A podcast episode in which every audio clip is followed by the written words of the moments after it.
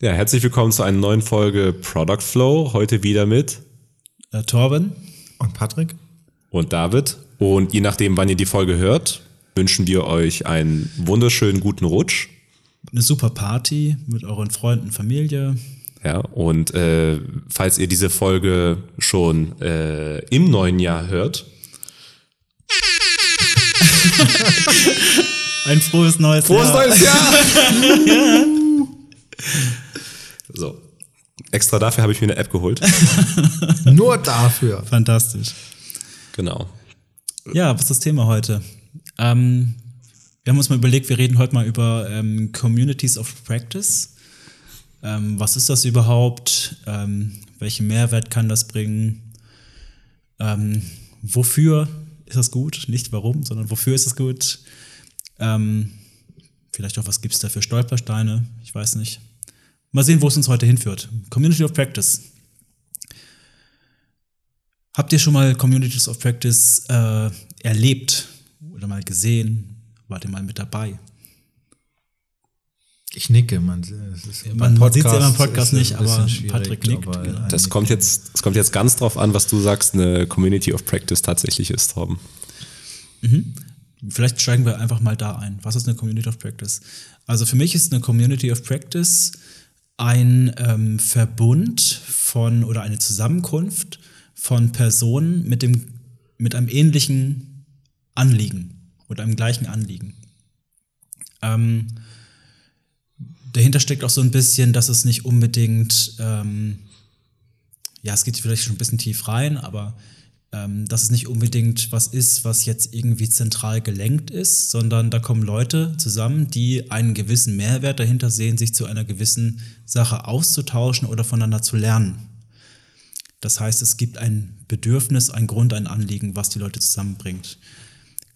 Ganz konkret könnte das beispielsweise sein, ähm, eine Sache vielleicht, ähm, wo ich zum ersten Mal damit in Kontakt gekommen bin, ähm, war hier die äh, damals noch Agile Monday, heutzutage Agile User Group hier in Kassel, ähm, was der gute Patrick initiiert Yay. hatte damals. Yay. Und ähm, was es bis heute gibt, also kommt auch gerne mal vorbei.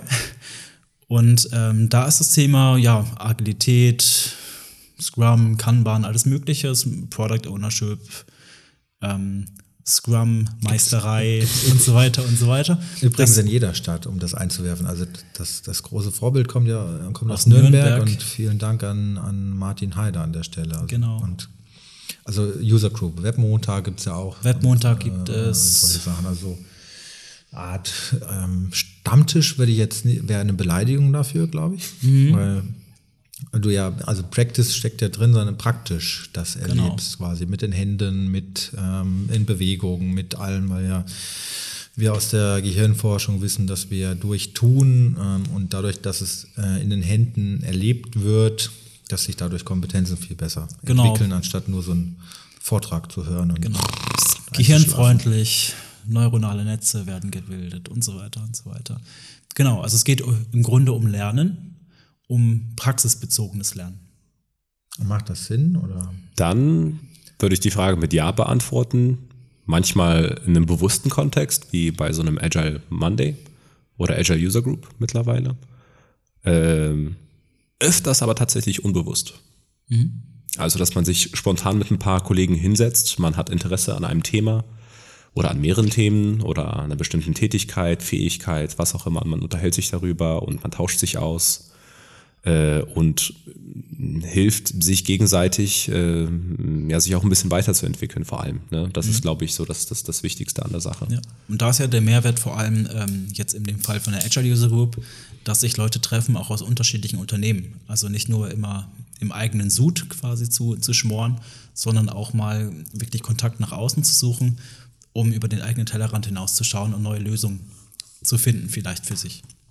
Neue Impulse, neue Kompetenzen, die man entwickeln kann. Man kann Sachen trainieren. Genau. Was es natürlich auch gibt und was mir danach dann, oder was, was für mich dann immer wertvoll war hinterher, im Unternehmenskontext, ne, also erst recht, ähm, wo man dann irgendwann mit, mit ähm, crossfunktionalen Teams angefangen hat, äh, Scrum, Kanban, egal was es ist. Ähm, bei crossfunktionalen Teams ist ja ein Problem, in Anführungsstrichen, dass ähm, das vorher so war oft, ähm, dass Leute in ähm, funktionale Abteilungen getrennt waren. Und da waren die Leute unter sich. Also stell dir vor, es gab, ähm, ich weiß nicht, Leute, die haben nur Backend entwickelt, dann Leute, die haben nur Frontend entwickelt, da gab es Leute, die haben nur Dokumentation geschrieben, Leute, die haben nur getestet. Und die hatten natürlich unter sich einen guten Austausch, weil die saßen dann zusammen, waren in ihrer Abteilung, haben miteinander gearbeitet, manchmal auch in der Freizeit noch was miteinander gemacht und so weiter und so weiter. Ähm, die Nachteile davon behandeln wir vielleicht mal in einem späteren Das Podcast. Problem, was ist das Problem? Und das quasi? Problem ist eigentlich, dass diese Leute ähm, in, ihrer, in ihrem Funktionsbereich dann auseinandergerissen werden, wenn die in crossfunktionale äh, Teams transformiert werden. Oder sich selber transformieren in crossfunktionale Teams, je nachdem. Und äh, dass sie dann in der Praxis diesen Austausch nicht mehr haben und dann ähm, das Wissen nicht mehr so geteilt wird. Also nicht jeder weiß noch, also jetzt zum Beispiel Programmierung, Backend-Programmierung. Ähm, plötzlich ändern sich irgendwelche Sachen weil jemand in einem anderen Team, der die gleiche Funktion hat wie ich, was angepasst hat. Plötzlich fällt bei mir irgendwas um. Früher war das dann so, okay, wir haben kurzes abgesprochen und dann hat es gepasst. Jetzt ist es so, dass ein größerer Kommunikationsgraben zwischen uns ist. Ähm, das ist eine. Das andere ist Praktiken. Also welche Best Practices gibt es quasi fürs Entwickeln? Da gibt es ja durchaus Best Practices. Ähm, die gehen immer weiter auseinander mit der Zeit. Also irgendwer fängt vielleicht an mit Test-Driven Development, die anderen wissen es gar nicht. Wäre man jetzt funktional gemeinsam Genau, gewesen, ist- ja, hätte man das leichter austauschen können. Beispiel, genau. Genau. Also Wissenstransfer. man Wissenstransfer, ja Praktikentransfer können, ähm, dass das nicht mehr so stattfindet. Und ähm, dadurch kommt auch schnell ein Qualitätsunterschied zustande. Auch für den Kunden gefühlt vielleicht, dass ähm, in einem Bereich, wo das eine Team unterwegs ist, sind plötzlich äh, vielleicht auch Benutzeroberflächen auf einmal ganz anders gebaut als in einem anderen Bereich, weil es da gar keinen Austausch mehr gibt, keine gemeinsamen Standards vielleicht auch entwickelt worden sind, was vorher aber vielleicht mal der Fall war. Ähm, jetzt kommt die Frage, was können Communities of, äh, Communities of Practice da positiv verändern? Vielleicht mal die Frage an euch zurück. Ich, das, was du jetzt beschrieben hast, das Problem finde ich jetzt nicht ganz, ähm, also hebt nicht den, den Mehrwert von dieser Community of Practice ganz vor. Also das, was du beschreibst, würde ich jetzt damit lösen, mal in dieses Daily Scrum, also äh, Daily Scrums reinzugehen und zu springen. Ich finde, diese Community of Practice ist dann gut, wenn es ähm, abgeschlossene Themen sind. Also nicht Informationen, um, auch ja, aber wenn es äh, so ein Test-Driven Development, das Beispiel fand ich gut, dann ist es wunderbar. Ähm, und mm, ich glaube, der Schlüsselfaktor oder den es ausmacht, ist, man braucht so ein langfristiges großes Ziel. Also das drumherum. Braucht man das Ich wirklich? glaube, das ist der Punkt. Ich Ist auf jeden schon, Fall eine Sache, die vielleicht so eine Gemeinschaft eher ähm, zusammenbringen kann. Also es gibt ein Gemeinschaft, ja. gemeinsames Ziel, was zieht. Ohne ein gemeinsames Ziel ist, glaube ich, schwierig, dass die Leute von sich aus oder ein Interesse vielleicht auch entwickeln an so einer Gemeinschaft. Also du musst es halt abgrenzen. Du musst dir überlegen, wollen wir Wissen austauschen, wie mit Mhm. dem Beispiel mit mit diesen ähm, neuen Oberflächen. Ähm, wollen wir Informationen austauschen aus dem Unternehmenskontext oder wollen wir was Neues lernen über Thema X? Das sind, sonst, wenn sich das vermischt, dann deswegen. Und das, das passiert. Äh, Ich finde aber beides wertvoll tatsächlich. ja, ja, aber klar. Aber das werden Das dann sind zwei unterschiedliche das Dinge. Kriegst du irgendwie. Das, das vermischt sich, also wenn man das innerhalb des Unternehmens macht, äh, das kann ganz schnell passieren, dass sich das vermischt. Also man trifft, man fängt an, sich äh, in einer Community of Practice zusammen, sagen wir mal eine Product Owner äh, Community of Practice. Äh, hier, wie managst du deinen Backlog und wie machst du dies oder wie klärst du Thema XY mit so und so einem Stakeholder und bla. Äh, so fängt das erstmal an, bis dann die ganzen Alltagsthemen einen einholen. Boah, wir sind ja überhaupt Ah, gar ich nicht untereinander koordiniert und äh, wir arbeiten ja ein bisschen aneinander vorbei und plötzlich Mhm. setzt man sich hin, man merkt, okay, hier gibt's was Dringenderes ne? äh, Ja. und man möchte jetzt nicht noch einen Raum dafür schaffen und dann ähm, kannibalisiert sich das mal ganz Ja, schnell. das ist dann die, die Frage, ob man dieses operative Geschäft, dieses operative quasi mit diesen Lernthemen vermischt. Mhm. Ja, Das hat Vor- und Nachteile. das hat Vor- und Nachteile, ja. Und punkt, punktuell äh, entscheidet man sich tatsächlich dafür, okay, anhand von diesem Beispiel lernen wir jetzt mal gemeinsam, wie wir in Zukunft besser damit umgehen können, jeder für sich selbst und auch teamübergreifend. Und äh, so kann man dann auch ziemlich gut äh, Standards untereinander ausmachen. Ne? Standards sind ja, sind ja wichtig, mhm. ne? äh, dass man, dass man diese pflegt. Ich finde das auch super ja. wichtig, aber ich finde, das ist keine Community of Practice. Also Richtig. da sollte man dann vielleicht Richtig. sowas Eigenes etablieren, wo man gemeinsame Standards entwickelt. Also Beispiel Handbuch, äh, Handbuch schreiben. Mhm. Ne? Also wenn du jetzt die Handbuchschreiberlinge ähm, dann in verschiedenen Teams hast, jeder hat ähm, einen anderen Stil, so eine Handbuchseite zu machen. Das irritiert natürlich den Leser, weil der ist dann nicht gewohnt oder dem fällt dann auf, okay, in dem Bereich ist das Handbuch irgendwie so strukturiert, bei dem anderen ist dann plötzlich Videos, der andere hat äh, dies und jenes anders strukturiert, keine Tipps, die anderen haben dann irgendwie Praxisbeispiele und ähm, das fühlt sich nicht gut an, das fühlt sich nicht, nicht richtig an irgendwie. Und da kann es natürlich Sinn machen, dass man dann einen Kanal schafft, um sich dann auszutauschen, was Standards angeht. Vielleicht auch bei Softwareentwicklern, hey, ähm, lass uns doch mal die gemeinsam die und diese und jene Klasse für das und das benutzen lass uns nicht das Rad immer neu erfinden. Das ist nämlich auch die Kritik, die ich dann oft höre bei, bei Scrum-Teams, ey, die haben das Rad quasi neu erfunden. Dabei gibt es doch schon das und das und das ist ein, eine gute Praktik, das so zu machen. Vor allem Softwarearchitekten sind dann immer schnell getriggert. Ja, und, das finde ich, ist, müsste man abgrenzen, finde ich, von Communities of Practice, weil da lernt sie nicht unbedingt, lernt sie auch vielleicht nebenbei, aber ähm, da geht es dann eher um Standards etablieren. Ja. Aber was macht denn jetzt so eine Community of Practice aus, um da wieder um, zurückzugehen? Genau, um das, um das aber auch nochmal, und da, und da wollte ich jetzt auch nochmal mit, mit, mit meiner kurzen Ergänzung drauf hinaus, ähm, dass innerhalb des Unternehmens ganz schwer ist, diesen Schutzraum zu schaffen. Okay, wir sind jetzt nicht beim operativen Geschäft, wir sind nicht hier. Hm. Wir lernen jetzt mal gemeinsam was. Oder ja, wir tauschen uns mal äh, zu einem Thema aus und da finde ich, äh, wenn man das außerhalb des Unternehmens macht, wie zum Beispiel bei so einer Agile User Group. Ne, da ist man ja aus, der, aus dem Arbeitsalltag raus, man kommt mit äh, gleichgesinnten Leuten aus anderen Unternehmen zusammen und dann hat man auch automatisch diese, dieser Schutzraum, dass da man sich jetzt nicht mit der... Da kommt ja keiner und fragt, was suchst du denn ja. da jetzt? Das ist ja deine Freizeit. Richtig, richtig. Und da, da finde ich, ist es halt eben, das wollte ich nur abschließend dazu sagen, äh, innerhalb der eigenen Organisation finde ich das unheimlich herausfordernd, mhm. diesen Schutzraum ja, zu, ja zu emulieren.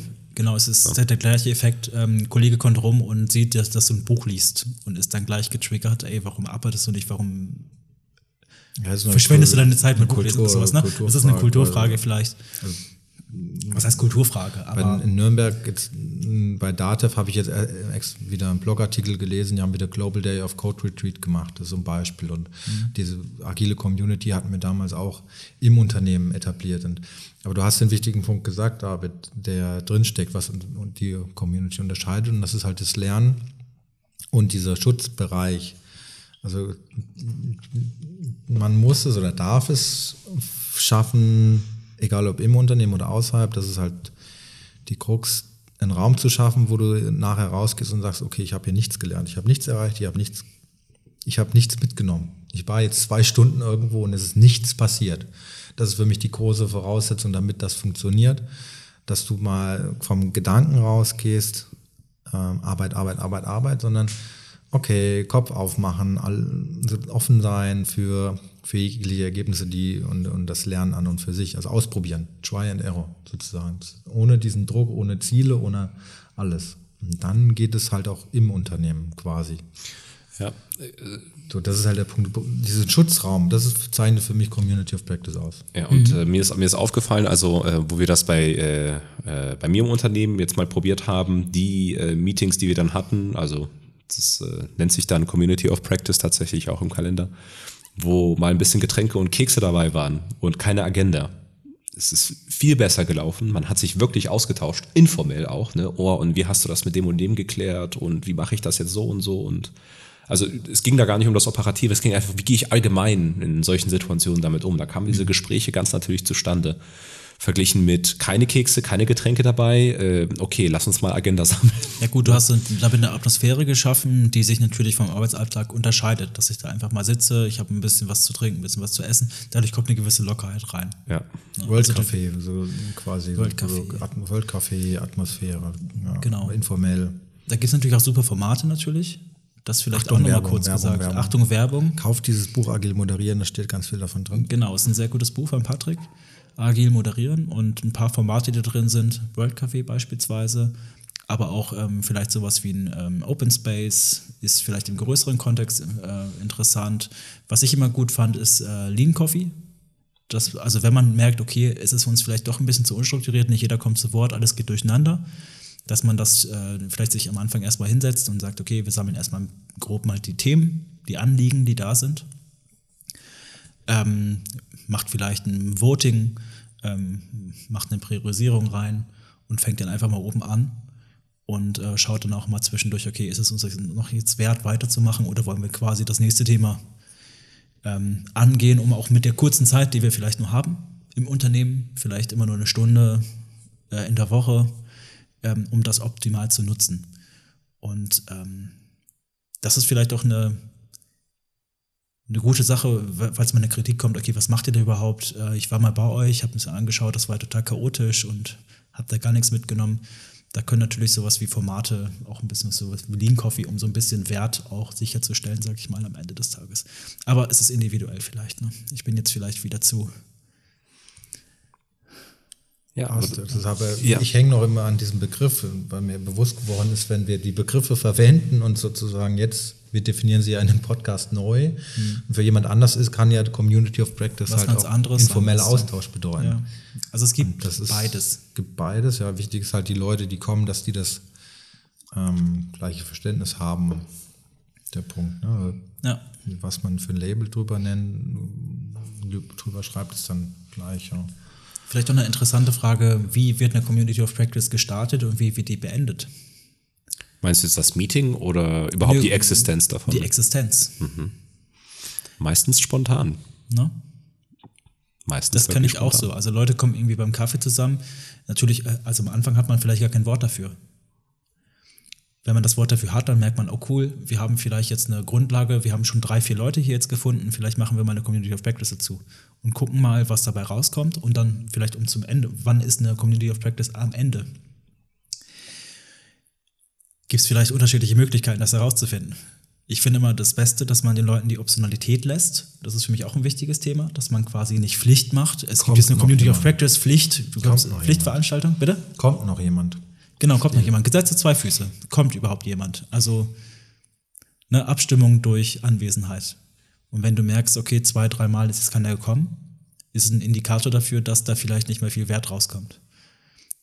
Kann man vielleicht nochmal nachfragen, okay, hat dir irgendwas gefehlt, dass du jetzt nicht dabei warst, also ne, die ehemaligen Mitglieder dann. Und dann finde ich es auch nicht, gar nicht schlimm, dass man sagt, okay, ist halt gestorben. Vielleicht ist das Anliegen jetzt weg. Vielleicht haben wir es jetzt einfach gelernt, wir haben es drauf. Zum Beispiel Test-Driven Development, okay, jetzt können wir es, wir haben es gelernt Jetzt brauchen wir diesen Austausch vielleicht auch nicht mehr so oft. Vielleicht kann man auch sagen, wir treffen uns nicht mehr jede Woche. Vielleicht treffen wir uns alle zwei Wochen, alle vier Wochen. Genau. Also diese Optionalität finde ich auch ganz wichtig. Das wollte ich damit, damit ausdrücken. Ja.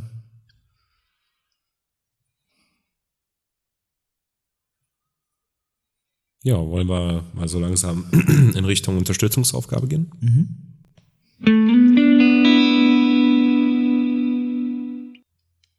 Gut, was machen wir daraus? Oder die Hörer, ja, was können sie tun? Also könnt ihr überlegen, habt ihr so eine Community im Unternehmen äh, oder geht ihr zu solchen Treffen hin? Ähm, und viel wichtiger, solltet ihr das tun? Die Frage. Mhm. Also an welchem, an welchem Ort lernt ihr, an welchem Ort probiert ihr aus? Gibt es das im Unternehmen? Und das ist der Punkt, glaube ich, der hilft, die Frage. Mhm. Oder vielleicht die Frage, ähm, würde uns eine Community of Practice Mehrwert bringen im Unternehmen? Mhm.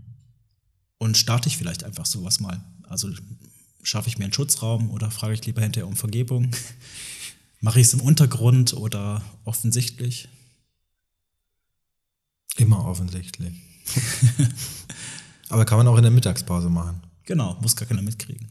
Wir müssen ja hier pädagogisch wertvoll agieren, dürfen uns keinen Ärger einhandeln. Ihr, ihr, Verantwortung tragt ihr. Genau. okay. Gut. Ja, super. Dann habt noch eine schöne Woche. Und äh, ja, noch ein schönes neues Jahr und wir hoffen, dass ihr nächste Folge wieder zuhört, sozusagen auch im ja, neuen Jahr.